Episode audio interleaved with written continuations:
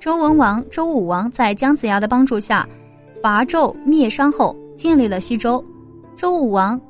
封姜子牙为齐国国君，姜子牙治理国家非常内行，他采取因其俗、简其礼、通商之功业的治国政策，为齐国的发展打下了良好的基础。结果后面几任国君的不懈努力，到了第五任国君姜不成时，齐国已成为一东方大国而傲视群雄。西周的第八代周夷王的时候，国力已经衰微，自然就不受其他诸侯国的待见，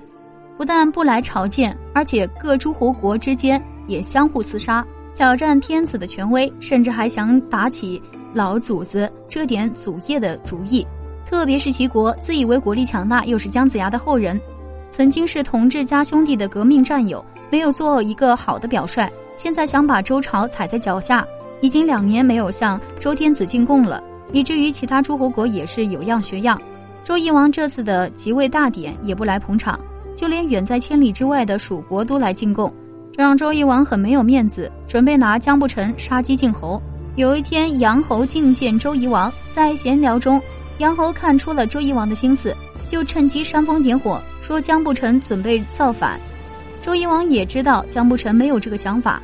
但他可以借。杨侯的谣言来杀人立的谣，周天子的权力虽然大，但并不能完全的管制住这些异姓王，以至于周天子与诸侯之间的关系有点像兄弟而不是君臣。随着老一辈的都去世了，新一辈的后人继承了先辈的家业，随着少壮派的不断壮大，这些诸侯不再接受周天子的约束，冲突也爆发的越来越频繁。到了周穆王以后，各个诸侯王就没有把周天子当回事了。